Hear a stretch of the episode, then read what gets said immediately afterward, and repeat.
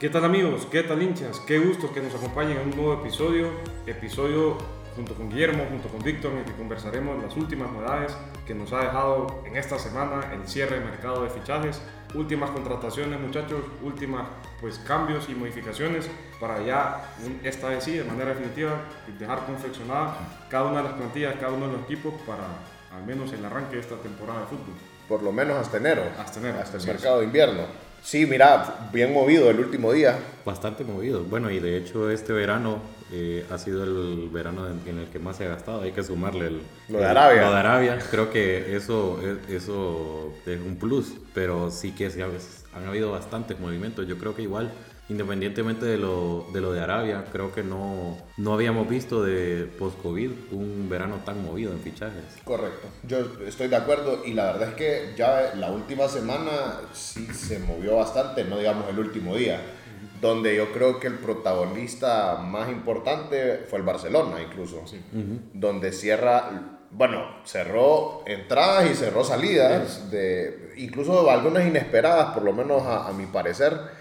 Eh, obviamente hay que hablar del dúo de portugueses que, que, llega al Barça para que Hugo nos dé ahí la opinión de qué espera. Joao al cuadrado. Joao al cuadrado, Joao Cancelo Joao Félix. Eh, bueno, Joao, para dar el contexto, Joao Cancelo que no entraba en los planes del City para nada. Y de hecho ni había jugado. No, y ni, ni cerca, pues, o sea, la verdad no era parte de la plantilla.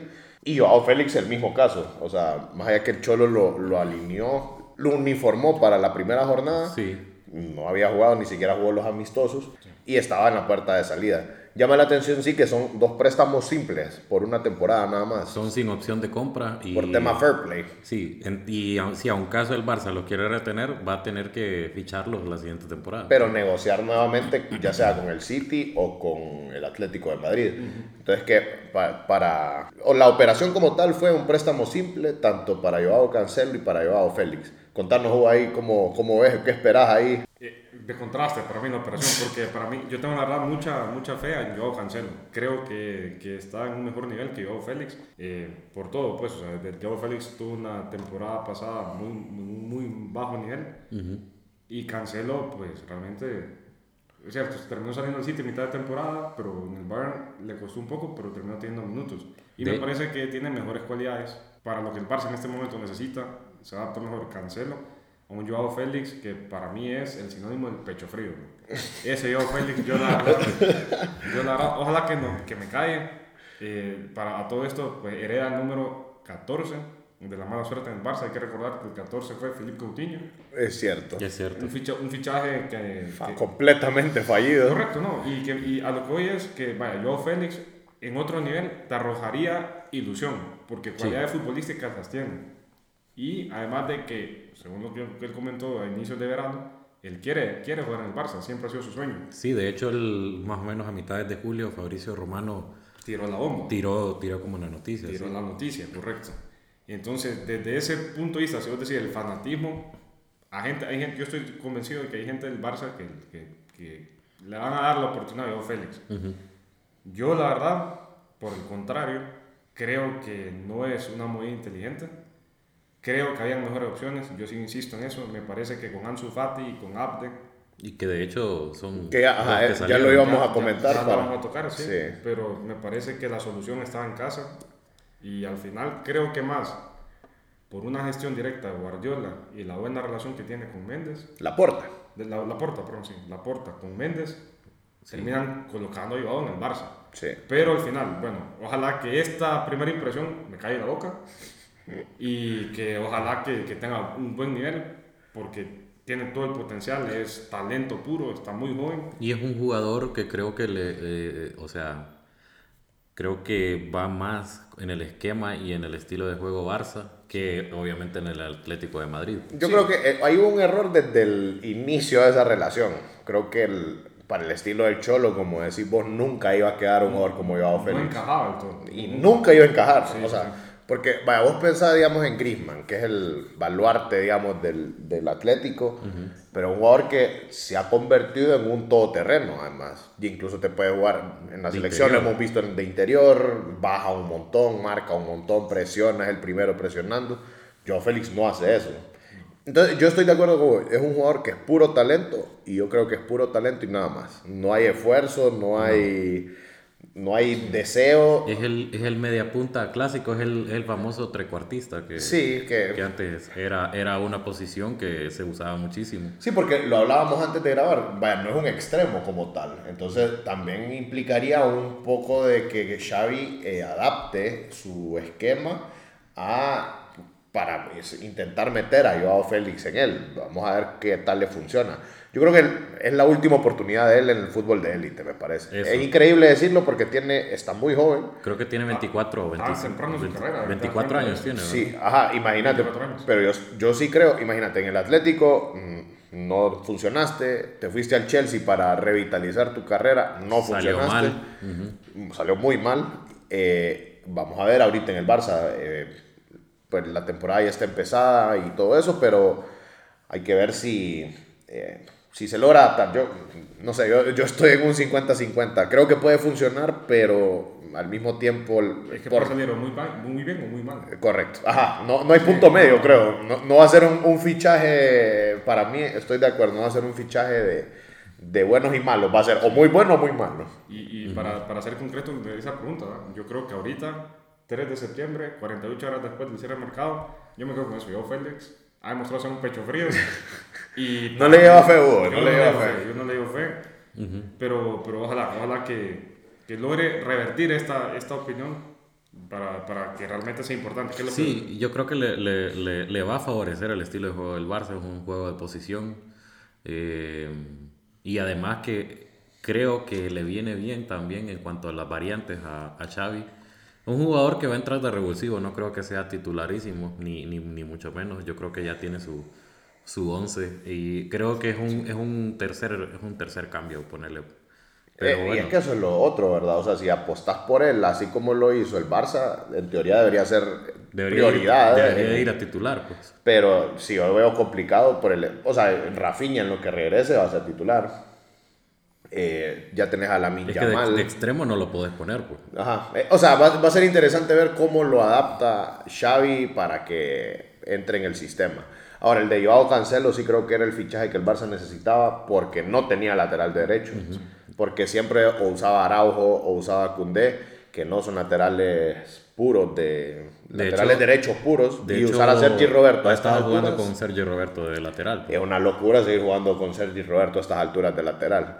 Entonces, Cancelo creo que lleva un año y medio malo eh, o regular, digamos, no al nivel que, que le conocemos de otras temporadas, pero creo que su capacidad está de, es de sobra conocida, pues, y, y creo que igual puede adaptarse muy bien al juego del Barça. Creo que Xavi lo puede potenciar también. Sí. Y- Incluso es un jugador que, que en una línea de tres te puede jugar de carrilero también. Sí. Porque tiene mucha proyección en ataque. y que ha sido el sistema que ha usado Xavi en varias, en varias de las jornadas que, que llevamos. Y este que año. por ejemplo, o sea, por ejemplo, Valde, que también tiene proyección, yo creo que es un esquema que Xavi va a probar bastante. Seguramente. Ahora, un mercado, ah, ya vamos a hablar de las salidas, pero que en general me parece bueno el Barça, pues, con, más allá de las circunstancias de dinero, porque si te fijas no invirtieron en ningún jugador una fuerte cantidad. Joao Félix y Cancelo, los dos son préstamos. Gundogan llega libre. O sea, sí, Está hablando que es un mercado donde el Barça. Oriol, Oriol Romeo llega millones. libre también. pues. Sí. 5 millones. Sí, ah, sí, perdón. Cinco Ajá, O sea, millones. el fichaje del Barça de 5 millones, que es Romeo. Correcto. Y esa es la contratación que hizo el Barça este año. Ahí te das cuenta que. Y lograste, bueno, lograste vender a Dembélé, por ejemplo, sí, generas un ingreso. Y bueno, lo otro que pasó en... Porque el Barça fue, el más movido es lo que te digo, fue el protagonista el, el último día de mercado. Porque además de las dos entradas de los portugueses, se confirma la salida a préstamo simple, sorpresivamente al Brighton, de Ansu Fati, que estaba muy cerca del Tottenham. El mismo, incluso el mismo día de- del cierre de mercado, estaba más cerca del Tottenham. Que del Brighton. Y de la nada se mete el Brighton y se lo lleva. Dicen que por mucha influencia de, de Servi, el entrenador, que es Le la lleva- sensación en. Le lleva fe bastante a de Servi, Sí, seguramente. Con el permiso de Canales dice rectificó. Rectificó, se dio cuenta de que el Tottenham no. En el Tottenham no, no iba a funcionar. de- Se dio cuenta Ansu Fati. Y dijo, no, papi. Sí, ahí me voy a ir a es". arruinar, pues. Sí, no. No es por acá, Y fíjate que, permiso Ulises fíjate que es un, es un buen landing, landing spot para Ansu Fati, el Brighton. En el equipo sensación de Inglaterra, la verdad. Y que además... Y es que, fíjate que, o sea, va, en el Tottenham que iba a llegar a ser suplente de Heung-Min Difícil. Un jugador que te juega 90 minutos. Mira, y yo te digo algo, yo no estoy tan seguro que Ansu Fati vaya a ser titular inmediatamente en el Brighton, porque la verdad es un equipo con muchas variantes, jóvenes, sí, obviamente no, no, muy conocidas, obviamente Ansu Fati es más conocido, pero eh, es un equipo que ya está aceitadito, es un equipo que ya tiene un rodaje, entonces no, no es tan fácil meterte en un esquema así, pero en la Premier, es un jugador que nunca ha jugado en Premier pero es también bueno para el Brighton, creo, porque recordemos que van a jugar Europa. Ellos juegan Europa League, entonces en la carga de partidos te, te, conlleva a tener opciones de, de, recambio en cada posición. Ahora, la salida de Ansu Fati sí es, es venta, ¿verdad? No, es un préstamo simple también, de ah, una temporada. Incluso Xavi dio una declaración que ellos esperan que él regrese que sea leyenda del Barça, pero que Ansu Fati le pidió en esta temporada salir porque quiere jugar. Y yo creo que tiene sentido también porque no estaba teniendo oportunidad. Era el tercer, cuarto cambio. Se jugaron 10 minutos por partido. Sí, o sea, eh, Lamin Yamal ya le había comido el puesto, eh, Ferran estaba, está goleando. Estaba anotando goles, o sea, sí. a Lewandowski no lo vas a quitar, eh, Rafinha, pues el titular pareciera, ya te querías a Joao Félix, entonces yo creo que... Cuando Gaby era extremo. También también que Gaby pues está, todavía no, no se ha sentado del todo esta temporada. Pero creo que para Ansu Fati va a ser bueno. Creo que cae en un buen equipo, con un gran entrenador, con el equipo sensación además eh, en Inglaterra.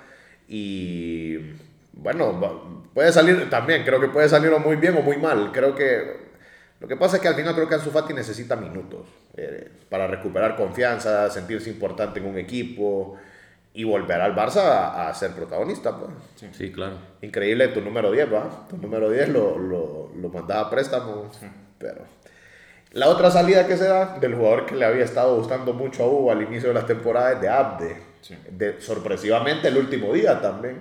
Eh, es, un, pero es un movimiento que, que Abde pujó por él. Él, pide salir. Sí, sí porque, o sea, él él quería jugar. Básicamente él, él, quería tener más minutos porque venía de una temporada en, el, en, el que fue, en la que fue titularísimo en el Osasuna.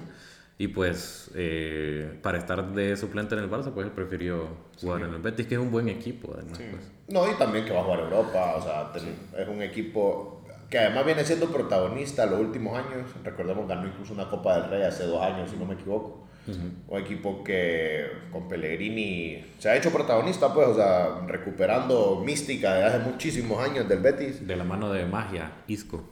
Fue increíble Isco también, de los mejores fichajes libres porque están demostrando un nivel increíble. Superlativo, Sí. Ahora, el de, el de Abdes sí es una venta completa y eh, nada más que el Barça tiene una opción de, si no me equivoco, porcentaje de una futura venta. Eh, sí, Betis compró el 50%. Correcto. Entonces, yo creo que eh, también es un. Él, él, está joven, creo que quedaría muy bien en el Betis, va a tener minutos. Creo que en el Barça no iba a tener sitio tampoco, más si llegaba Joao Félix. Y sí iba a perder, pues yo creo que al final este Zapde no lo veo como un jugador que se proyecte para un equipo grande. Yo creo que es un jugador yo creo que estrella de un equipo de media tabla para arriba. Yo estoy, a Hugo le estaba gustando mucho el, el el inicio de temporada de él, pero yo estoy de acuerdo con vos, fíjate, me parece un jugador eh, para ser protagonista, pero un equipo como el Betis. Como el Betis. ya, ya lo demostró en Osasuna, que es un equipo tal vez de una escala inferior al Betis, eh, y fue la figura casi. Eh, se metió incluso a Europa, a Conference League, pero creo que en el Betis puede ser aún más protagonista. Definitivo. Y para cerrarlas, el Barça también. Eric García. Eric García, el Kaiser. Lo mandaron de préstamo simple también al Girona por una temporada. Así que el Barça creo que la verdad se movió bien el último día, más allá de la duda de Joao Félix y todo, pero creo que logró hacer los movimientos que, que por lo menos que parece que Xavi pidió. Sí, bueno, yo no lo pide Xavi, se le imponen, pero... bueno. Pero sí, mira, yo al final, es una, una conclusión que con Víctor la comentábamos antes de la grabación, que yo en particular mío débil al Barça en ofensiva. Yo creo que le falta gol, sí, hay, hay algo. Eh, depende mucho de Lewandowski, que no está fino. Y por banda, y fíjate que yo no miro muchas alternativas en banda, porque las, las opciones eran su Fati Abre. De, de tacada ya te, te la bajaste dos en el último día de mercado. Te la vas a jugar con Rafinha, Ferran Torres. Y la Yamal. Yo no sé. O sea, los extremos puros, digamos. Joao Félix, porque no lo Yo- contamos como extremo. Yo por eso, por eso yo creo que Xavi va a jugar un- una línea de tres. güey. Sí, sí, no sé. Yo no lo miro claro para el esquema que el, el Barça normalmente juega, que es 4-3-3. Y es que creo que a eso vamos. Creo que va a adaptar el sistema para incluir a Joao Félix. O sea, al final va a terminar haciéndolo por lo mismo, por, por tanto por necesidad como por el hecho de que no tiene los jugadores para los recambios necesarios, digamos, para el 4-3-3 clásico de- del Barça. Sí. Pero bueno, vamos a ver. eh, hay que ver el Barça que ya después lo vamos a comentar. Hoy ganó, sufrió. Estoy de acuerdo con vos, con un problema en, como falta de gol, dependiendo demasiado de Lewandowski. Pero bueno, se lleva el partido 2 a 1 contra los Asuna. Pero bueno, ya lo vamos a comentar. Porque otro de los fichajes y otro de los que se movió bien el último día fue el Manchester United. Manchester United se llevó a Sofian Amrabat, que estuvo esperando todos estos meses. Eh, De hecho, no. Desde la Fiore. No, no, no quería. No, no jugaba, pues. Y eso no para el Barça bastante. O sea, se daba por hecho que era un jugador del Barça, no terminó. Después habló con, de otro equipo, creo que en Italia. Y se habló en Italia y se habló de Liverpool en un momento, Se habló pero de Liverpool, sí. pues, eh, el Liverpool siempre buscando el 5 que, que tanto quiso y que también consiguió, lo vamos a comentar. Eso no para el Atleti también. Para el Atleti también, correcto. Y al final, pues, él aguantó, parece que su deseo era ir al Manchester United y se lo termina llevando el Manchester United eh, desde la Fiorentina. Creo que es un buen fichaje, la verdad. Es un, que en el Mundial demostró un gran nivel Buena contención. y que yo creo que ya estaba también para dar el salto a un equipo grande, pues. Definitivo, porque de, de hecho el, el, salto, el salto lo tuvo que haber dado después del Mundial aprovechando el momentum que traía. La Fiore no lo dejó. pero no lo dejó. por, porque igual estaba compitiendo en Europa, llegaron a la final de la, de la Conference De la League. Conference League, lo sí. perdieron, sí, pero no es normal ver a la Fiore ahí. Entonces, Anrabat era de los jugadores importantes de este equipo y, y, Y creo que, y creo que eh, va a llegar para titular, pues. o sea, Y, y, y lo que usted dice, que hace un salto en un buen nivel, 28 años. Que es como ese, tal vez esa alcanza barrera, la madurez futbolística. esa barrera donde si ya, no, si ya no lo hiciste, te va a costar ya un buen equipo. sí, ya no lo, no lo haces y, y te deja el tren, como dicen, pues. Eh, esa, Entonces, ajá, esa es la, la expresión. Entonces, sí, la verdad es que yo creo que es un buen fichaje, debería ser titular, yo estoy de acuerdo. El Manchester United es un desastre, ya vamos a tocarlo también el- lo que pasó el fin de semana. Pero además era un- una posición en la que creo que habían quedado descubiertos cuando se va Fred, que más allá que no es un jugador que a mí me encante, pero te cumplía en esa función. Eh, yo creo que Amrabat además tiene, muy- tiene fútbol, fíjate, no solo es marcar, no solo es eh, físico, sino que tiene criterio. Obviamente no es el creador del, del equipo, pero te ayuda para dársela al que sabe, digamos. Y, y hace, me parece, con Casemiro, hace una, una media cancha bastante, bastante Física. fuerte, bastante física. sí. Sí, la verdad que sí. El Manchester United increíblemente se llevó también a Sergio Reguilón del Tottenham. Raro ese. préstamo, movimiento. pero bien, es un préstamo por seis meses nada más. Es una cosa, porque Luke Shaw está lesionado, entonces ellos necesitaban, digamos, un parche en el lateral izquierdo. Reilón, increíble, o sea, Reilón sigue teniendo trabajo porque jugó en el Madrid y porque la gente es mejor que el del Choco Lozano, incluso. Es, es una cosa increíble. Increíble cómo eh, jugar una temporada en el Madrid de medio titular te da para seguir. Creo que fue en media temporada, porque fue la temporada de Solari, me Fue la temporada de Solari, sí. O sea, O sea, pero usted no le tiene fe a Reguilón. No. Reilón lleva tres años sin No, jugar. de acuerdo. o De sea, hecho, eh, para mí no. es, es regulón. No, pero, pero fíjate que yo, yo siempre pensé que o sea, la salida de Reilón en Madrid fue un tema más que sería no al tema deportivo, sino que un tema de, de- Para mí, de hecho, de fichaje. de hecho Reguilón, una necesidad económica, porque, disculpa Víctor, ahí el tema, No, no. me pareció a mí que cumplía. man. a vos te sí pues, te O parece. sea, me parecía que era buena Yo creo que tuvo como dos o tres. ¿Sabes qué pasa? Él tuvo dos o tres buenos clásicos. Clásicos. ¿Te acordás que hubo una racha como de tres partidos seguidos de clásicos? y que se ensanchó con, Con Luis Suárez y Messi, con Messi. Luis Suárez, sí. Ahí fue que agarró un poquito de cariño de la gente del Madrid. Después se lo lleva el Tottenham. Sí. Y hubo, No hizo nada en el tuvo un buen, tuvo un buen, un, me acuerdo un derby jugando con el Madrid, porque también jugó con el Atlético, jugando por, para el Madrid. Atlético. Eh, un derby que, que, que gana y, y hace un buen partido. Yo creo que eso, esos son los, los únicos highlights que le dan. Ah, bueno, y en Sevilla tuvo una temporada más o En menos. Sevilla buena. ganó Europa League, es cierto. En Sevilla sí, fue de donde mejor le ha ido desde que salió del, del Real Madrid. Sí. Pero en el Atlético de Madrid, la temporada pasada, solo jugó 300 minutos. Pero que estuvo lesionado, ¿no? Se le todas las. Es un desastre. Sí, sí. Mira, el Manchester United tapando, haciendo, o sea, literalmente poniendo parche, ¿verdad? Para que- Más reconfirmar la mala planificación Sí. que ha hecho el Manchester United eh, esta Es- temporada. Sí, o sea, es triste. digamos que la figura que llevaron fue a Mason Mount y está muy mal, la verdad. No se ha acoplado para nada. Ya vamos a tocar igual lo que pasó el fin de semana en su partido contra el Arsenal. Uno de los Y- fichajes random a todo esto de hablando del Manchester United, Mason Greenwood, este jugador que tuvo un problema legal eh, por violencia doméstica y que estuvo un año y medio separado del Manchester, terminó en el Getafe. Es el rarísimo. Getafe de Bordalás, una cosa Pinta- rarísima. cuando pintaba que, que creo que la Lazio eh, era el que estaba interesado. Ya lo tenía la Lazio, pero al final entró el Getafe y se lo lleva el se Getafe. lleva. Igual el Manchester United va a pagar como el 80% del salario del jugador. Y mira, este, este- Malas noticias para el Choco Lozano. la verdad que sí. Eh, y fíjate que Greenwood, la verdad, en su momento, antes de todo este problema, eh, pintaba para ser un gran jugador. Y, Sí. y- y era por gran promesa. Sí, era la gran promesa y, y pintaba muy bien. La, digamos que era ese puesto de Garnacho, es el que tenía Greenwood y tal vez un poco más importante porque sí anotaba mucho, Sí. era bastante protagonista. Sí, correcto. Entonces, va- vamos a ver qué tal le sale la apuesta al Getafe, que, que- a ver, pues, o sea, es un, es un- hay un tema legal de por medio que, que es el, el que lo había apartado todo ese tiempo, pero Pero a ver si, a ver si logra mantener el, el mismo nivel, pues. Sí, bueno, hay que verlo. Mira, otro de los fichajes eh, importantes fue el de Gravenberch desde el Bayern para el Liverpool. El Liverpool consigue el mediocampista que anduvo buscando todo el mercado. Lo dejaba a última hora, increíblemente. Y sí, porque es un, es un fichaje que, viendo lo visto, pudo haber hecho desde inicio, desde junio, por ejemplo. pues. Sí, es, rarísimo, la verdad, lo que hicieron. Eh, al final se lo llevan. Yo creo que era un, un puesto que necesitaban reforzar. Y Gravenberch no estaba teniendo minutos para nada en el Bayern Múnich. Para nada, o sea, no jugaba nada. casi nada. Y al final lo compra por 40 y pico de millones. Es que mira, ahí en ese medio campo está eh, Kimmich, está Goretzka.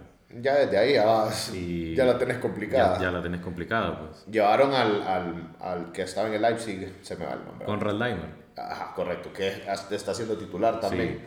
Entonces, sí, no iba a tener minutos para nada, pues.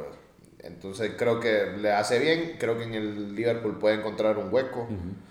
Por lo menos para, como recambio, el Liverpool es un equipo que se le lesionan mucho los jugadores, además. Entonces, creo que va a caer bien ahí, puede conseguir minutos y puede ser importante.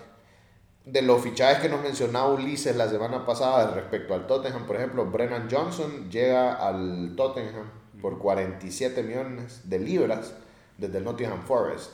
Es el 9, digamos, que lleva el, el Tottenham a- en vista de la venta de, de Harry Kane y a confiar en él. Pues a- el Tottenham, la verdad, ha empezado muy bien la temporada. Y es una buena apuesta, me parece que, que Jugador es, joven, cor- es además. correcto, es correcto que apuesten por un joven porque Para pulirlo, ¿no? para pulirlo y al final fue lo que hicieron con Harry Kane. Sí, también. Entonces creo que de acuerdo con vos es una buena apuesta. Y pues él es el 9 para la temporada del Tottenham. Y el, creo que el último muy destacable que se dio, el PSG terminó de reventar el mercado el último día y se llevaba a Colomwani por Sí, 90 millones Cuando, del Frankfurt. cuando parecía que el fichaje no se iba a dar porque incluso salió al Kelaifi diciendo que, que el Frankfurt no, no les está aceptando la oferta, parece que al final Colo Muani fue el que, el que presionó, él presionó Sí. para que lo pudieran vender y, y pues se dio el fichaje, fichajazo me parece a mí porque una oportunidad única. Correcto. Y así intentó más o menos que le dieran la, la bendición, por así decirlo, o sea, el visto bueno al el fichaje y se terminó. Y mira ahí al suave eh, con la con, con la confirmación de que Mbappé se queda, eh, buen equipo el Paris Saint. Germain. O sea, por nombre, nuevamente el PSG tiene una delantera. Es cierto, en nombre no es Neymar, Messi, Mbappé, pero es un Colomani, Dembélé, Gonzalo Mbappé, Ramos. Gonzalo Ramos. Bueno, y yo no entiendo, vamos a ver Luis Enrique qué hace, ¿verdad? Porque llevaste a Gonzalo Ramos por 80 millones, llevas a Colomani por 90, que los dos son, son 9, digamos. Y Mbappé. Ya tenés Mbappé, tenés a Dembélé, o sea... Asensio, el otro Kanjin Lee, que creo que es- yo, va a terminar saliendo ce- cedido en, en, Mala idea, en. Bueno, al final el, el PSG llevó 10 jugadores, si no me equivoco, este mercado y volvió a reventar el mercado. Parecía que iba a ser un, un, un mercado de fichajes tranquilo, pues al final terminó llevando muy buenos jugadores. Despacito y, y- Con y- buena letra, y- como y buena letra y haciendo como fichajes con, con cantidad de tiempo, una cierta cantidad de tiempo de separado. Sí, porque incluso... Silencioso en el. En el Tenés mercado. razón, porque los primeros, me acuerdo fue Ugarte, Kanjin Lee, Asensio, creo que ellos, ay, Sí. Skriniar, que lo tienen firmado hace meses. Sí. Ajá, de ahí estuvo muy callado el, el PSG, después van por Dembélé y ahora terminan el último día con Colomwani. Entonces, Imagínate. la verdad es que Equipón, el del Paris Saint Germain. equipazo y además tenés a Luis Enrique que es un muy buen entrenador, con mucha personalidad. Yo no le tengo fe al PSG, o sea, no te voy a mentir. Porque, eh, bueno, ya vamos a tocar el tema de los grupos de Champions, porque el grupo del PSG también va a estar bastante el duro. grupo del PSG, Dios mío. Sí, ya lo vamos a tocar, pero eh, la verdad es que buen equipo, muy buen equipo. Al final, ya otra cosa, el Madrid al final no movió nada. Bueno, el No Madrid. hubo sorpresa. El Madrid, bueno, eh, no sé, Florentino, realmente que, que, qué está pasando por la cabeza de Florentino, si, si está Sí, despechado por Mbappé, si es que al final esto de Mbappé, bueno, va a seguir obviamente esa novela para No, en 2024. enero la tenemos Y nuevamente. en enero, en enero la, la, la van a tener, pero no sé, me parece muy raro de parte del Madrid no traer ningún delantero, ni siquiera alguien, por ejemplo, vaya, tirando así a la desesperada como un Lukaku, por ejemplo. Sí, tener algo muy más. raro de parte del Madrid que, que no, no afrontar ni un delantero de, de calidad media. Porque Sí, por lo menos para taparte un poco la, el- la, la, la falta de nueve, pues al final. Correcto, porque al final, eh, ya con la lesión de Vini y que el delantero titular sea José Lumatu, eh, pues Pues, bueno, él goleó. eh, goleó, goleó, cumplió, pero, pero bueno, o sea, Yo creo que no te ajusta. No puede ser que el delantero titular del Madrid sea José Lu. pues. No, y yo creo que no te ajusta ya para pelear con, digamos, un Manchester Champions. City Sí, no, o un equipo grande. Al Madrid le ha ido muy bien en algo, eh, empezando el sorteo de Champions le fue muy favorable. Es el, su rival va a ser el Napoli, digamos. Sí, el ya lo vamos a tocar bien. sí, sí. Pero en, en general no va a sufrir en la fase de grupos. Solo para terminar tema fichajes, que yo quiero destacar un equipo y es Manchester City, fíjate. Te voy a decir por qué. Porque más allá de que la gente habla de que, ah, sí, eh, los, este, los equipos Estado y todo Bueno, eso. llevó a este Jeremy Doku. A Jeremy Doku y a Mateos Núñez, que es de las sensaciones de los, de los Wolves, ajá, y de los jugadores que son una gran promesa en Portugal, una más de las grandes promesas en Portugal. Pero además vendieron a Cole Palmer por más de 40 millones, un jugador que mm, yo creo que no tiene ni mil minutos en Premier. Y increíble el Chelsea pagando esa cantidad. Y además pagó otro extremo derecho. O sea, una locura lo del Chelsea. Pero yo lo que quiero destacar es cómo vende de bien el Manchester City. Porque te mete jugadores que no juegan con ellos, te lo vende a 40 millones, así como en este caso. Y es cierto, ellos tienen dinero ilimitado y todo lo que vos querrás. Bueno, pero al Barça le endosó 50 millones por Ferran Torres. 60. 60, Sí. imagínate. Una torta. Bueno, del tiburón. Pero, pero fíjate, o sea, sí lo quiero destacar en ese sentido, para ver el tema de la buena gestión que tiene el Manchester City y por Claro. qué ahora es un equipo candidato todos los años a, A ser campeón de Champions. a ser campeón de Champions Premier. y a ser el candidato máximo en la Premier. Entonces, destacar eso y... Yo, yo sí, te- yo voy a hacer un comentario man, así de un fichaje que no entendí, loco. Con el Milan, que ficharon a Jo- Jokic. Jovic. Jovic. Ah, es cierto. E- Ese e- no- ese fichaje, y fue sobre la bocina, fue justo el antes de- último día también. y fue justo antes de las 12, o sea, 12 Sí. de hora europea. Y lo- Bueno, no se sabía si llegaba, aparecían los Sí, papeles y no, todo me eso. risa cómo anuncia el Milan como, como la gran estrella y, y Jokic. ¿Sabes qué pasa? Creo que también fue por el tema que Ori se va al Nottingham Forest, entonces te habías quedado sin el 9 suplente, más allá que Ori- el- Y Lukaku se fue a la Roma. Correcto. Y a todo, Lukaku esto, a la Roma y a todo final. esto Milan quería a Taremi, el del Porto. y se cayó la negociación. que también un fichamos un delantero que para el Milan, no sé, pues no, no me parece. Sí. Yo entiendo que sí, ocupó un suplente y Ruth. Es lo que está buscando el Milan. Ahora, más allá de eso, porque Ori fue un desastre el año pasado, Sí, o sea, no, no hizo no- no hizo nada, fue una decepción completa. Cuando entró fue un desastre. Entonces, digamos que fue, digamos, para tapar, pues me llevo a Luka Jovic, que desde que llegó al Madrid desapareció, Desapareció. del mundo del fútbol. A- esa temporada de, de más de 20 goles que hizo en el Eintracht Frankfurt.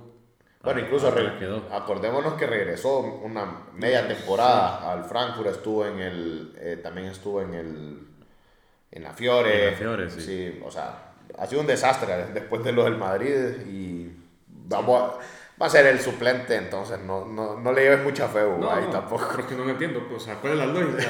O sea, un jugador de relleno, no, entiendo ya. Mira, eso sí, vamos a destacar en el ámbito local el fichaje de Luis Palma al Celtic. Sí. Creo que es una gran oportunidad la que tiene Luis Palma, va a jugar Champions, un contrato de 5 años. Iba a llevar el 7. el 7. O sea que es un bicho. fichaje que, que apuesta. A eso iba. Es una apuesta del Celtic para. Si te dan un contrato para, de 5 Para años. que sea titular. O sea, si te dan un contrato de 5 años es que te tienen fe. Entonces, una muy buena oportunidad y además va a jugar Champions. va, va a jugar en el. Ya vamos a, bueno, creo que es una buena oportunidad para que entremos. Ya, entrar, sí. entrar a los Para grupos de entrar al Champions. grupo de Champions, eh, se dio el. ¿Qué día fue? El miércoles. El, el jueves fue el, el sorteo. Pues sí. Y sí, ya tenemos los grupos de Champions. Hay un grupo de la muerte, Ah, definitivamente. Y a- hablando, hablando del grupo de, de Luis Palma, pues está el Feyenoord, Atlético de Madrid, Lazio y Celtic. O sea, son partidos muy interesantes para, para Sí, el bicho. Palma, realmente. Y es, porque- es parejo si lo pensás, o sea. Y es una buena hora para medirte el nivel. Correcto. El nivel en élite. Sí, correcto. Imagínate, Muy- ju- juga- muy va, a jugar, va a jugar en la cancha en el Olímpico de Roma contra la Lazio, va a jugar en el, en el Civitas, Civitas. Metropo- Metropolitano contra el Atlético y, un, y con un Feyenoord que es Que es muy una buen sensación. equipo. sí, muy buen equipo. Con Santiago Jiménez. Pero mira, si querés, lo vemos en orden como, como el grupo A queda con el Bayern Múnich, Manchester United, Copenhagen y Galatasaray. ¿Quieres que te diga algo? Yo viendo este Manchester United, cuidadito, Cuidadito, cuidadito. y el Galatasaray, porque el Galatasaray es buen equipo. El Galatasaray tiene un equipazo y cuidadito, ir a jugar a, a Turquía es el infierno, como dicen. Y viendo lo que hemos visto y Manchester este, United. este Manju yo creo que pierde, pierde en, en Turquía. Y vos sabes que en Champions siempre hay una sorpresa así. ¿Vos qué decís? Bayern Manju, Bayern Galatasaray. Yo de prima primera le doy el segundo lugar al Manchester. Pero, pero. Puede ser, o sea, puede haber una sorpresa. Puede no, haber una no- no sorpresa. sería tampoco algo para extrañar. Puede haber una sorpresa, de acuerdo. Vaya, grupo B tenemos Sevilla, Arsenal, PSV y Lens. Hugo, ¿cómo la ves? Arsenal, super líder. Yo estoy de acuerdo. Arsenal líder y, creo- No, yo, yo, digo PSV. PSV, porque Sevilla va a quedar tercero para irse a la Europa League. Pues. Puede Mira, solo para volver un poquito al tema eh, fichaje, Sergio Ramos al Sevilla. Ah, sí, Sergio Ramos. Sí, Vuelve Sevilla. 18 años después. Sí, 18 años. 18 años después vuelve en una historia de amor-odio. Creo que le va a sumar mucho este Sevilla, además, que no, Sí, no está bien. que la está verdad. último el Sevilla. Sí, no está bien. Yo creo que ah, igual eh, sería Arsenal PSV para mí, fíjate. El PSV regresó al Chucky Lozano a todo esto. Sí, bueno, Y el PSV tiene a, a este... Ah, no, no, ya, ya no está, ya no está. Pensé- iba a decir a, al- Sí, a no. Xavi Simons, pero está en el, está en el Sí, está en el Leipzig, Leipzig, sí. Así que no, pero bueno, Bueno, no- entonces yo creo no que debe ser un gran equipo igual. Yo, veo Arsenal PSV, la verdad, fíjate. Vos también, Víctor. Arsenal PSV. veo Arsenal PSV. Yo doy a Arsenal Sevilla. El, Se- el Sevilla no... A Lens no le damos Yo, oferta. yo le digo fe. Yo le digo fe al Y Sevilla. fíjate que este Lens es un equipo, Lo que pasa es que le vendieron a Doku también. eso sí, Que era como la figura. en teoría pequeño de Francia, pero ahí se metió a Champions. Sí. Bueno, en el grupo C tenemos el Napoli, Real Madrid, el Braga de Portugal y el Unión Berlín. Y el Unión Berlín que debuta en Champions en el Bernabéu contra el Madrid. Con Leonardo Bonucci de central. Super Leo ahí. Qué terrible. Bueno, yo creo que yo creo que este grupo está para que el Madrid sea primero y Napoli segundo. está. Yo creo que el Madrid va a clasificar a la tercera jornada, está en octavos de final. Así de fácil a ver. Sí. Creo que el Napoli no está bien. sí, Eh, de hecho perdió ahorita. perdió contra el Lazio. Creo que le está pesando mucho la, la Rui García. Aparte de la baja del central que se fue al Kim Min-jae. de Kim Min Jae que se fue al Bayern. eh, Y además que, bueno, Caravacelia no, No ha empezado no, no bien. arranca todavía. Yo sí, yo veo a Madrid-Napoli, eh, creo que para el Madrid va a ser bastante cómodo. ¿Vos qué decís también? Yo miro Nápoles, Braga. No, Mar- Madrid Nápoles. Sí, no, imposible. Sí. Mira, grupo D, Benfica, Inter, Salzburgo y Real Sociedad. Inter-Benfica. Inter Benfica. ¿Vos? Inter Benfica, sí. No Aunque la que Real Real Sociedad. Sociedad está jugando bien. O sea, Yo creo que la Real Sociedad se va a ir a Europa. le metió la verdad. 5 a, a- al Granada. Yo te voy a decir, ese es un lugar bastante disputado, pero se lo va a terminar dando el Benfica. Sí, Yo creo que el por- Inter la tiene, o sea, para mí por el la Inter es el, el candidato primer Sí, lugar. sí. Entre No. Benfica y Real Sociedad se pueden pelear. Y el- y el Inter que está intratable en Italia. Sí. Muy bien, con bastante, bien. bastante autoridad. Es un en equipo muy fuerte. Bueno, eh, ya, ya vimos el grupo E, que Feyenoord, eh, Atlético de Madrid, Lazio y Celtic. La mejor de las suertes para el bicho Palma en este grupo. Y ahí vemos que al Atlético y al, yo digo el Feyenoord, fíjate. Yo fui a la Lazio. La Lazio es un, es No un le tengo equipo... mucha fe a la Lazio. Vos no le tenés fe a la Lazio. Mira que es rival de la Roma, pero yo, yo- la Lazio es un equipo que, que, que, que te pelea, que es un equipo de guerra. Yo creo que el Feyenoord, ahí Santiago Jiménez va a terminar de reventar además. Mm. Le va a yo creo que le va a Creo que este Atlético además, eh, lo que pasa es que el Atlético un día sí, un día no, pero yo creería que el primero el Atlético, yo diría Feyenoord segundo, fíjate. Eso sería mi... Y sí, yo, yo creo que el Atlético, no creo que le pasen dos tragedias en Europa seguidas, Ah. como el año pasado. El año pasado también tenía un grupo inaccesible y, lo Y queda terminó. cuarto. Fue terrible, ni siquiera Europa League. Sí, entonces Sí. no creo que le, y sobre todo al Cholo. Un grupo que era, era Brujas, Porto, Leverkusen. Sí. Y un Leverkusen que era un desastre. ¿verdad? Sí. Terminó en cuarto Y termina en no cuarto lugar. Vos ves a quién, Atlético y... Atlético y fíjate que si yo la Lazio la verdad no la tiro, no la tiro Víctor, voy por el Feyenoord. Sí, yo, yo estoy igual. Solo yo ahora me voy a vamos, la Lazio, ahora sí, A tu- a Al grupo, al grupo F, y qué buena letra tiene este grupo F, porque sí es F para los cuatro equipos. es un grupo de la muerte, es Paris Saint Germain, Borussia Dortmund, Milan, Newcastle. Increíble cómo se te puede dar un grupo así. Eh, mira, hay, hay historias curiosas. Pulisic vuelve a Dortmund, Tonali vuelve a Milan. Tonali vuelve a Milan. Tenés ahí tu par de historias. Ahora, la apuesta, ¿quién ven? Yo creo que, ah, eso si yo veo al PSG, Sí. Mira, yo miro, yo miro el PSG. yo veo al Milan, la verdad. No, no veo al Dortmund. Y lo que hemos visto del Newcastle, creo que... Yo también miro al Milan. Sí, en caso le va a, pasar, le va a pesar el tema de inexperiencia. La inexperiencia. Sí, sí. Y, y es que en realidad el equipo no arranca. Sí, no, Hoy lo golea el Brighton. Sí. Es cierto, ha jugado contra equipos muy difíciles en Premier, si lo pensás. Sí. Pero- Pero, mira que aquí no vas a tener ningún partido fácil. pues. Definitivamente. Tal vez.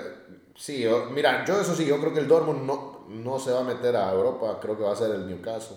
Sí, yo, mira, Esa sí es mi apuesta, creo que el, el, el Dortmund va a ser. el último lugar Sí. para mí en, esta, en este grupo. Creo que el PSG sí va a dominar el grupo y eh, puede estar peleado a entrar en el segundo lugar para octavos de final.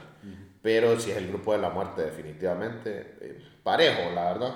Muy Tampoco es que parejo. te sale un candidato. Puede haber, sorpre- puede haber sorpresas al final. Siempre, la Champions siempre te da sorpresas, pero eh, a mí, a como han empezado, el Dortmund empezó muy flojo. De hecho, le- le- un equipito le empató de local Sí. el fin de semana. Tal vez es para no perder la costumbre. el Y, sí, entonces no, no, no creo. Yo creo que Paris Saint Germain y, y Milan son los más fuertes de, de este grupo. No, y han empezado bien. Si el PSG está carburando más. Incluso ganó el fin de semana 4 a 1 al Lyon. Ujú, De visita. Mbappé, ah, Mbappé en modo Dios nuevamente, ya jugando. Eh, el Milan está muy bien.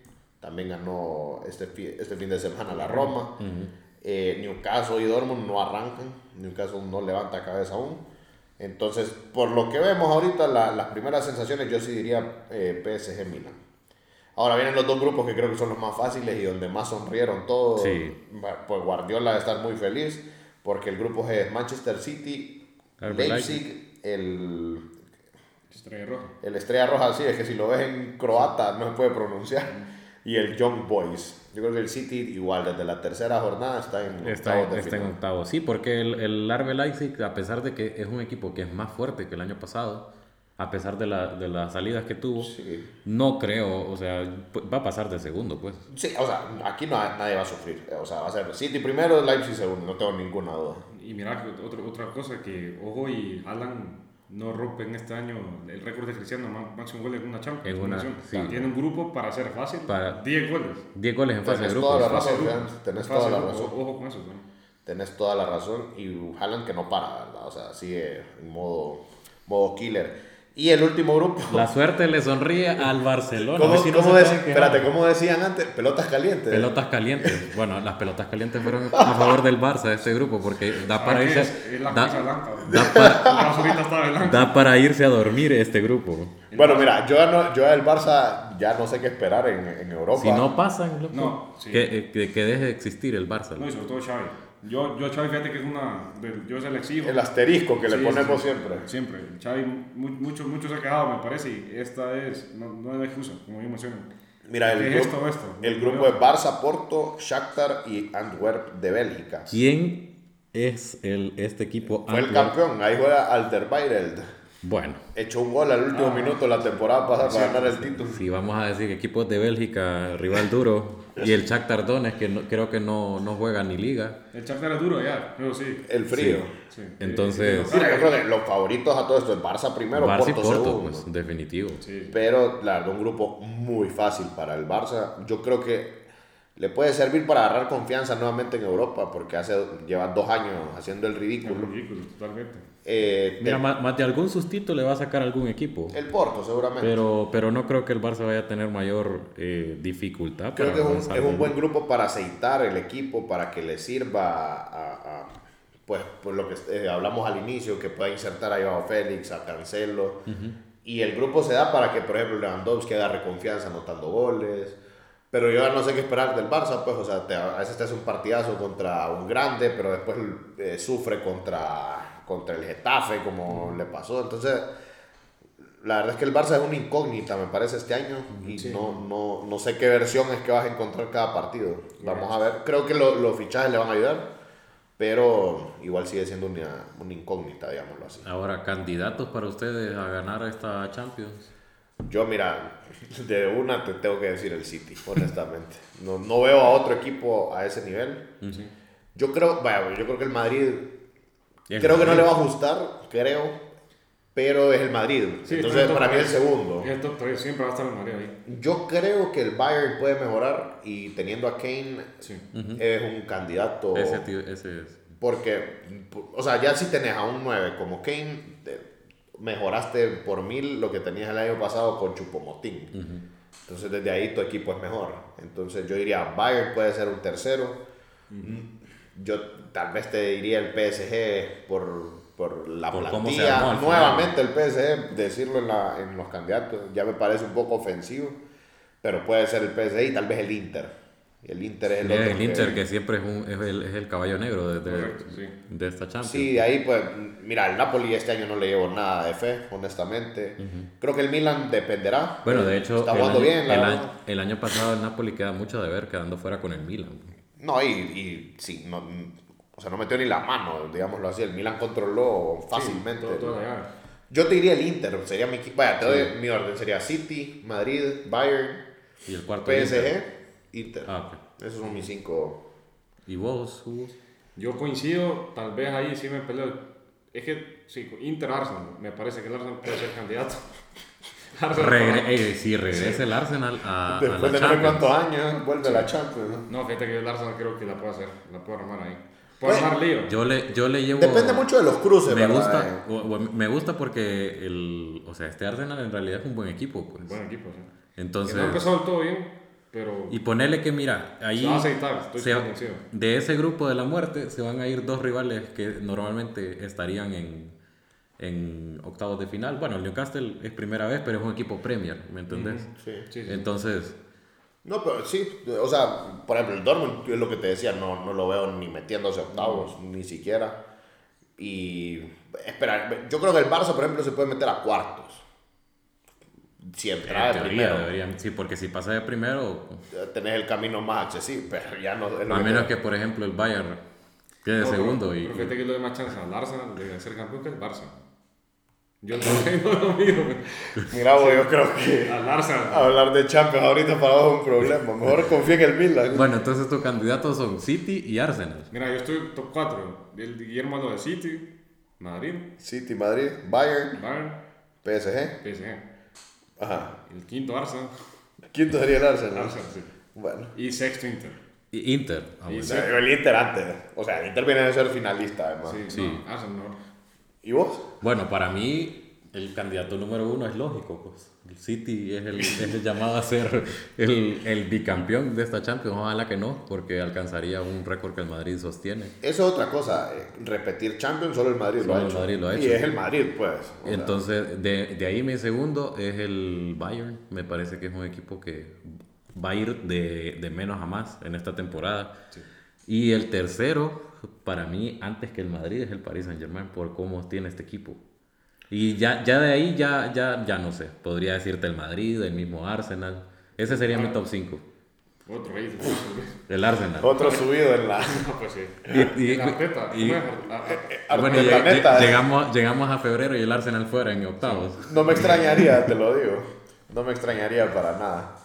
Me digo que toquemos un poquito lo que pasó en, en las ligas, pero rápido, no, sin meternos tan a. Sí, teniendo en cuenta que se detiene el fútbol esta semana. Por Correcto. fecha FIFA. Del- ah, correcto.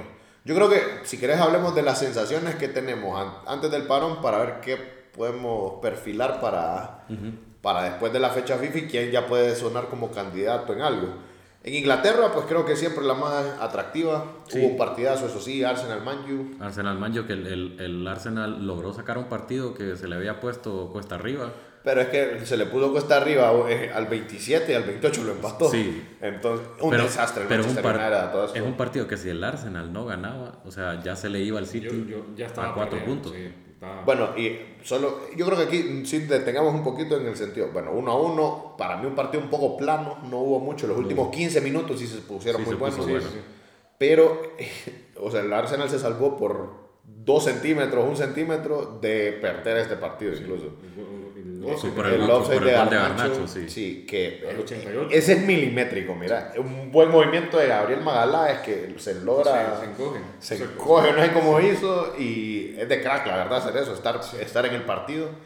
Eh, al final Garnacho offside, sí 1 a 1 y al 93 4 Declan Rice anota un gol que para mí hay un poco de culpa de Onana, te voy a decir, Sí. creo que la reacción es muy mala. Hay un desvío, pero no sé. Es no, que no, no no, es un bueno, tiro esquineado ni Y no es mucho un tiro menos. que lleva tanta potencia. Realmente que, o sea, no, Yo no veo haciendo un pequeño detenimiento, si se fijan, Ten Hag quiere armar el, el Ajax en el Manchester United y creo que, no sé, Bueno, Es diferente. Y otra cosa, bueno, ahí, para terminar el partido, un golazo de Gabriel Jesús, una contra, dejó, desparramó a Dalot. Sí. Sí, un golazo. Golazo. Un golazo. Bueno para Gabriel Jesús, agarrar confianza, eh, para ir volviendo al... Yo creo que vuelve la titularidad porque yo creo que un señalado del Arsenal en este partido es Kai Havertz. Sí. Realmente que no se le ve por dónde. De hecho, él pierde, él pierde la bola en el, en el gol del Gran United. estafa nos pegaron. 60 Estafa, millones. 60 millones. Re- realmente que sí que desentona. En, Sí, no. Sí, no, no, encue- no se encuentra no todavía. tiene- no Pero mira, yo quiero, más allá de, porque pues el Arsenal saca un partido que tenía que sacar, como decís vos, más que era en casa. Sí. Eh, yo quiero destacar a lo mal que está el Manchester United. Yo, y a Ten Hag a mí ya me tiene un poco aburrido con sus excusas, porque es como escuchar a Xavi nuevamente, nada más que en Inglaterra. Hoy salió diciendo que era, eh, que era falta el segundo gol, que no es offside, y es como... eh, o sea, el Manchester United juega como equipo chico, encerrado. Hoy estuvo encerrado, lo que el, el gol es una genialidad de Rashford. De ahí el gol de Garnacho, el anulado, era una contra y no hubo más. Pues Ramsdale no sacó ninguna pelota importante en el... Y es una insistidera llevar jugadores del Ajax que, que dirigió, que no entiendo, empezando por Anthony o Nana ahora. Sí. Entonces, no sé, realmente el camino que, que, que tiene el Manchester en, en dirección deportiva no, El no, peor del Big no Six. pinta bien, sí. Y una cosa me pareció increíble, solo para cerrar ese partido, con la defensa que terminó jugando el Manchester Dios United. mío, es cierto. O sea, parecía una defensa de segunda división. Juan Bisaca, Johnny Evans, que es increíble que, que esté en el Manchester United. Yo me asusté cuando entró. Ajá, Harry Maguire, que lo quisiste correr todo el verano y no pudiste. Y Dalot en la izquierda. Y Onana, que no ataja nada. Entonces, es increíble lo mal que han planificado esta temporada. La verdad es que si el Arsenal no ganaba este partido con esa Sí, defensa. Destacar que entró Holland, ya debutó. Y pues. tiene se vio. cosas. Lo que vos decías, cuerpeador. Cuerpeador, sí. Y Como, como el gran. delantero de área. Como sea, Justin Arboleda, cuerpeador, me gusta. Delantero de área pura. Delante- entonces- sí, correcto. Bueno, otro partido que se dio, eh, solo para mencionar rápido, el Liverpool nuevamente gana, aceitándose más el equipo de Jürgen Klopp, 3 a 0 al Vila del Dibu Martínez, increíble, Que no se, marca sigue, nada. se sigue comiendo goles esa edad de esta, así que. bueno. No anotó Darwin, pero gran partido de Darwin además, Pe- pegó dos en el palo y dio una asistencia, entonces seguimos subidos en la Darwineta comandando el barco. El Brighton 3 a, a 1 va a ser. 3 a 1 3 al Newcastle, Newcastle. lo llevaba 3 a 0. Eh, la, el equipo sensación, la verdad, en Inglaterra y del, te diría de Europa, el técnico sensación es de Servi. Eh, Guardiola lo admira muchísimo incluso. Y la verdad es que, bueno, llevan a Ansu Fati, lo Bueno, de, de hecho, de Servi le gana al Madrid eh, dirigiendo al Shakhtar en, en Madrid. Es correcto, le ganan el Bernabéu. Entonces, bueno, mencionar sí el, el Tottenham. A paso firme, muy bien, la verdad. Solo empataron el primer partido. Le metió 5 a 2 al Burnley. Sí, para mí sorpresivo es que esté en segunda posición ahorita. Sí, triplete de Heung-Min Son que vuelve, a- parece que empieza a agarrar confianza. Ya no jugó Richarlison y la tiene más complicada ahora con el fichaje de Johnson. Johnson, sí. Entonces, el City nuevamente también arrasando. Triplete de, De Haaland. de Haaland. Me hizo 40 puntos en el fantasy de la Premier. Gracias, Erling. Gracias por tanto. Thank you. Entonces, el City sí a paso firme, el líder absoluto. Creo que aquí las sensaciones, ¿cuál es? Sí, es que el, favorito. el City es el gran favorito. Pero afortunadamente. Perdió el Chelsea. Perdió el Chelsea con el Nottingham. Lamentable el Chelsea, realmente. Eh, Yo no creo sé, que el Pochettino no, le encuentra no, no todavía le encuentra, no le encuentra camino a este, a este equipo. Y lo impensado tal vez en este arranque es que quien nosotros pensábamos que iba a ser, no lo será, que es como el Arsenal. Nosotros dábamos por hecho que el Arsenal iba a ser el gran escolta del City. Por ahora es el Tottenham. Por ahora el A eso Tottenham. Y el Arsenal está en quinto lugar. Pero Ahora, lo que yo- iba a mencionar es que el Arsenal, digamos, eh, ahí está, pues le gana al Manchester United. Y cumple. esto- No se despega. No se Mientras que el Manju sí se despega. Por esto son cuatro posiciones con empate. Pues. Del segundo al quinto, todos tienen 10. Sí. 10 puntos. Ahora, yo sí quiero destacar al Tottenham y quiero destacar, bueno, lo, de- lo del Arsenal, pero yo creo que el que va a pelear, me parece que está jugando cada vez mejor es el Liverpool. Sí.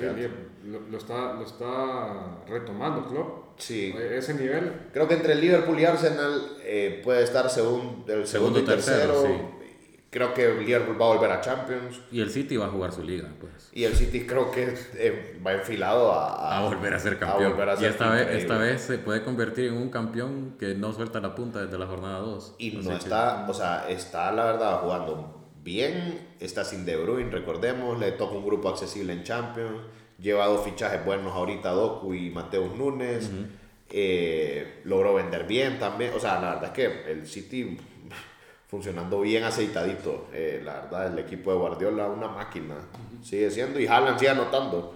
Julián está anotando también, También. Entonces, siendo importante además, entonces aprovechando la ausencia de De Bruyne más que todo. Entonces, la verdad es que un equipo, yo sí lo veo favorito. Yo sí veo segundo a Liverpool sobre el Arsenal, te, te diré. Eso sí es mi, mi hot take, digamos. Y en, en cuanto al futbolismo, estoy de acuerdo. Creo que el Liverpool ha dado mejor estos cuatro partidos que el Arsenal. Que Sí. Arsenal, es cierto, ha ganado, pero con más Pero dudas. dejando muchas dudas. Con más dudas que tal vez los aciertos del Liverpool. Y pues, bueno, con el parón tenemos al City líder, Tottenham segundo. Y bueno, lo que vos decías, todos empatados a, a 10 Hasta el puntos. quinto lugar. Correcto. En, ¿Cómo Es- liga, no? en España, Pues el en Barça España el, el Madrid ganó al, al Getafe, un partido que sufrió. sufrió. eh, bueno, he señalado Fran García por el error que tuvo en ese gol de, de Borja Mayoral. Y pues afortunadamente José lo cumplió, el delantero titular del Real Madrid para esta temporada. Eh, Increíble. Increíble. pues, afortu- bueno, se falló una en el primer tiempo, pero anotó, anotó en- empezando el segundo tiempo. La compuso. Y de ahí el partido muy luchado. De hecho, eh, la estrella de este partido ha sido David Soria, el, el portero del Getafe. que ¿Cómo atajó? Hasta la última, que fue donde aprovechó Jude Bellingham de nuevo. O Se sea, o sea, espérate, atajó todo el partido. Todo el partido, Y la tuvo última. un error en las últimas, que increíble, al 94. y el bueno, ¿qué, qué decir de Jude Bellingham? Cuatro goles en, en, en cuatro el partidos. mejor El- fichaje del- El mejor fichaje del del verano, ahora. sí. Y realmente que se presenta en el Bernabéu y ya, ya se ganó la afición. Tiene cinco goles, Víctor. Cinco, ah, Cinco sí. en cuatro. Cinco, Cinco goles en cua- cuatro partidos. Cinco goles en Y cuatro ya golearon partidos. cuatro, sí, correcto. Y es Pichichi. Y es Pichichi. Increíble. Entonces, bueno, al final, si Jude Bellingham va a ser el 9 y se va a convertir en delantero, pues, No te quejas tampoco. pues bueno, no me quejo tampoco. Puede ser que esa es la visión de Florentino, así que eh, afortunadamente el Madrid, Florentino de cosas. a pesar de todo, el Madrid A eh, paso firme a paso también. firme se va al parón de selecciones con, con buenas sensaciones, a pesar de todo. Y, y bueno, eh, ojalá que Jude Bellingham pueda seguir eh, ten- manteniendo esta racha, porque de lo contrario, ya ahí sí que las cosas se van a empezar a complicar. Sufrió bastante el Madrid, la verdad. Eh, no estuvo cómodo y además es como empezó perdiendo temprano. Pero bueno, la verdad es que sí, igual paso Y es firme. muy difícil remontarle un partido de un equipo de Guardalás. Entonces, No, eso y lo que que es un equipo que sabe defender y es un equipo que te ensucia los partidos. O sea, porque les conviene, obviamente. El, el Barça lo sufrió en la primera jornada. Pero bueno, el Madrid en- enfilado a ser el candidato a la liga. Gran favorito, ¿sí? Yo- no sé si gran favorito, pero va, No sé si- favorito. recuperando, Favorito. recuperando a Vini, favorito. recuperando a Vini, sí, puede ser. Sí, bueno, el Barça todo esto eh, gana también, 2 a 1, sufrió también, estuvo muy incómodo. Sí. Contra eh, Osasuna. contra Osasuna. de visita, que siempre es un campo, el Sahara es complicado. Y es muy complicado. Y termina con un penalti. Lewandowski. Lewandowski, sí, anotando. Y eh, ya lo mencionamos, pues, el debut de, de estos últimos dos fichajes, los llevados. Ya debutaron. Me, me, me dejó mejores sensaciones Cancelo que Félix. Mejores Vos sos anti-Félix, No, no, definitivamente. pero, pero fíjate que fue más, tuvo más relevancia. Cada vez que Cancelo tocó la pelota, lo hizo con un sentido. Yo, Félix, lateral. O sea, todo lateral, todo. No, no, no para adelante, todo para atrás o lateral. Pero, bueno, eso. A mí, unas cosas, yo no sé si están, van a estar de acuerdo ustedes, pero la gran sorpresa para mí, el Girona en segundo lugar. Sí. Que lo hablaba yo el, el podcast pasado, que el Sí, Girona Va a estar mitad para, de la tabla para ar- arriba. se armó muy bien. De hecho, tiene un, un ucraniano que, que- No, y ahora tienen al Kaiser. y ahora Super tiene Eric. bueno Al Kaiser García. Al que, al que le dijo a Vinicius el año que viene balón de oro y ahora está en el Girona. Qué cosa, ¿no? No, bueno, mira. Por la boca muere el pez, por eso dicen. El Betis está más o menos. Sevilla es un desastre. ah, todo El. Sevilla ul- ultimísimo lugar. el Sí, Sevilla. es un desastre lo, del- lo Y el Betis de la mano de Isco ahí va. Qué contraste, ¿verdad? Porque eh, con ese técnico, el del Sevilla. Que Con Mendilibar. Con acaban de ganar la Europa League, Sí, increíble. correcto, ya como el gran bombero la temporada pasada lo confirman para que sea más o menos la guía. Pues, Sí, y se imaginan que el Sevilla, cuidado, porque el Sevilla, Sevilla- termina tercero de grupo en Champions, se va a la Europa League, la gana y, y juega Y termina des- descendiendo. y no, termina descendiendo. decir, cuidado, ya el año pasado hubo fantasmas, cuidado Sí, este, sí, va, o sea, porque realmente es una confirmación Sí. de lo mal que está. Y a todo esto llama la atención. Y es que vende, y vendió a, a Bono, pues. o sea. No, y todas las salidas. Se fue el Papo. Sí. Tecatito. también. Y así. Bono, el portero titular. o sea, Y eh, llevan a Ramos. Sí. Es el, digamos, el, el pro, digamos, de la, del mercado de fichaje. El Atleti no ha jugado su partido, se suspendió contra el Sevilla, además. hubo, hubo una alerta Una roja de Yuca. ¿no? En Madrid. De Pero hecho- el, el Atleti en la- el lunes pasado ganó 7 a 0 al, Valleca- al Rayo Vallecano. O sea, Yo dije, no yo, descarto al yo Atleti. dije, yo, va que yo te dije que iba a ser interesante ese, ese partido, pues fue Sí. interesante realmente. Yo no te descarto al Atleti, la verdad, para pelearte la liga. Creo que no hay que, no hay Sí, que fíjate que el, Atleti, el Atleti es, es como, es como una montaña rusa. Sí, es, Es de sensaciones. intermitente completamente. Bueno, y en- si nos vamos a Italia, entonces yo creo que ahí tenemos bien claro al Inter. Y el Milan. Paso firme lo del Inter, muy bien. Lautaro está en un nivel de crack. Es la, pareciera que va a ser su temporada de consolidarse en el fútbol de élite, digamos. De, de hecho, se estrenó este también, Marcos Turamo. Marcus Thuram, que es un muy buen fichaje, la verdad, del Inter. Eh, paso firme. Y el otro es el Milan. Mira, Milan. Eh, Los dos de, Yo, yo de no me, Milan. yo no me esperaba este arranque. te- El Milan humilla, creo que nadie le llevaba fe al Milan, honestamente. humilla, humilla el Milan a la Roma, realmente que no termina de arrancar, así que... Yo creo que fue. Muy bien el el, Milan. el, el resultado es engañoso. Fue mucho mejor el, el Milan. No era para un 2 a 1. Era para un 5 a 0. No soy un 5 a 0, pero. Bueno, yo soy muy duro, muy duro con la Roma porque no, no me está gustando lo que está pasando, pero, No, muy pero mal el la Milan, Roma, el Milan arrollador realmente. La Roma tiene problemas en- en- atrás. De defensa, Sí, ese es el problema de la. Roma. Llevas a Lukaku, yo creo que te puede. Lo hablábamos la semana pasada, te puede sacar una buena versión Mo, pero no es la solución tampoco. No. La Juve, fíjate que gana, eh, está tercera, si no me equivoco. Ahí va. Sí. Tercera, eh, dos, dos triunfos, un empate.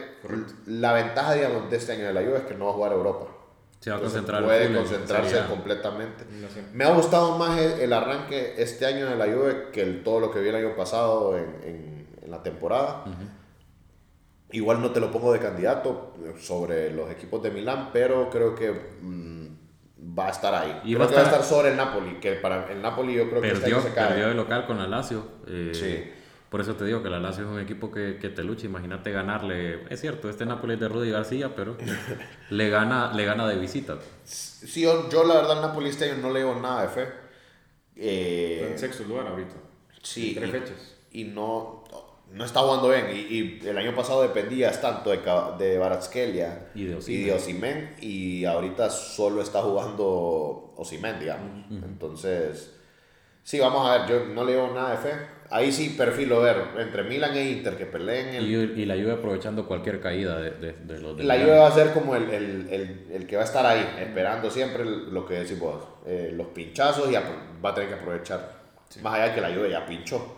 Pero igual estás ahí, pues, o sea, esto va empezando y Va a estar interesante el calcio. Siempre creo que es la liga más pareja. Sí, de hecho, eh, está Donde tenés interesante, más ¿verdad? candidatos, por lo Y, menos. y esta temporada pinta para eso, no tenemos un claro favorito. Sí, entonces va a estar bastante interesante, honestamente. Y bueno, ahora tocamos que el tema Tenis un poquito, si querés. Open, sí, que es lo, lo- tal vez en otra disciplina, lo, lo que podemos comentar, porque todavía estamos a la espera del arranque del NFL, ¿verdad? Que va a estar arrancando esta semana, entonces creo que la, la otra gran disciplina que ha tenido actividad interesante es el tenis, Sí. el US Open, que en, en su segunda semana, pues a, a días nada más de conocer el último gran campeón de, del Grand Slams en este año, que, que se le pondría fin al menos a los torneos importantes del tenis. este. Remonta- remontadón que pegó Djokovic en la semana.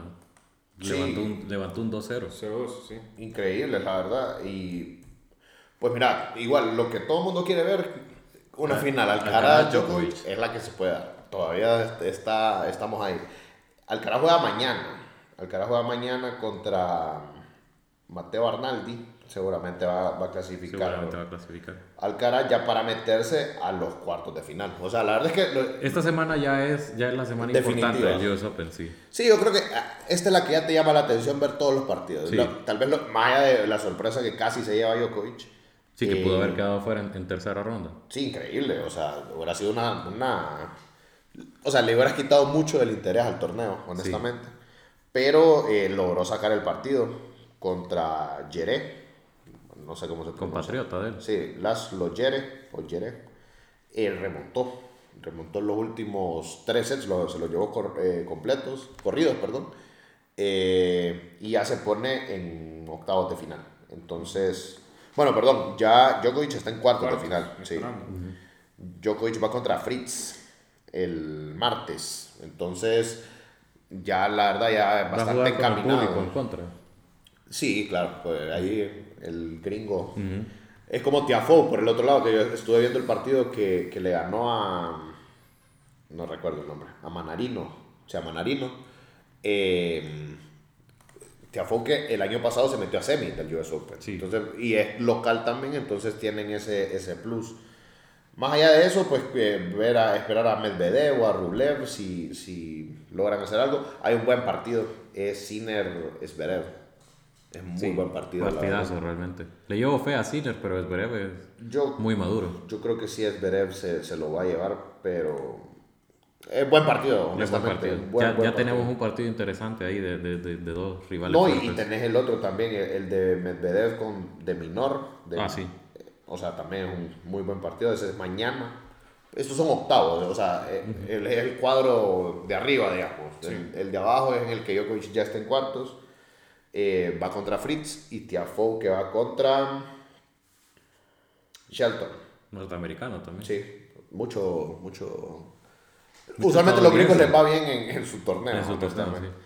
Pero bueno, la, la final soñada todavía se puede dar. Igual va a haber- hay muchos partidos interesantes, se pueden dar cruces muy buenos. Más allá de los que ya mencionamos que se van a dar en octavos.